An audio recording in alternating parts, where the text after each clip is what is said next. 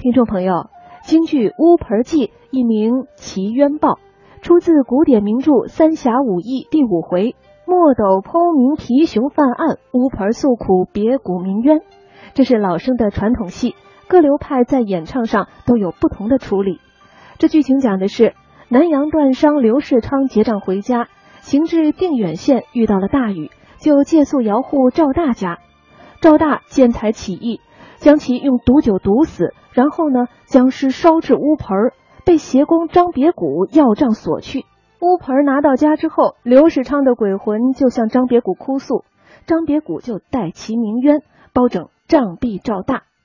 那今天我们就来欣赏一下京剧名家耿其昌在这部剧当中的精彩演唱。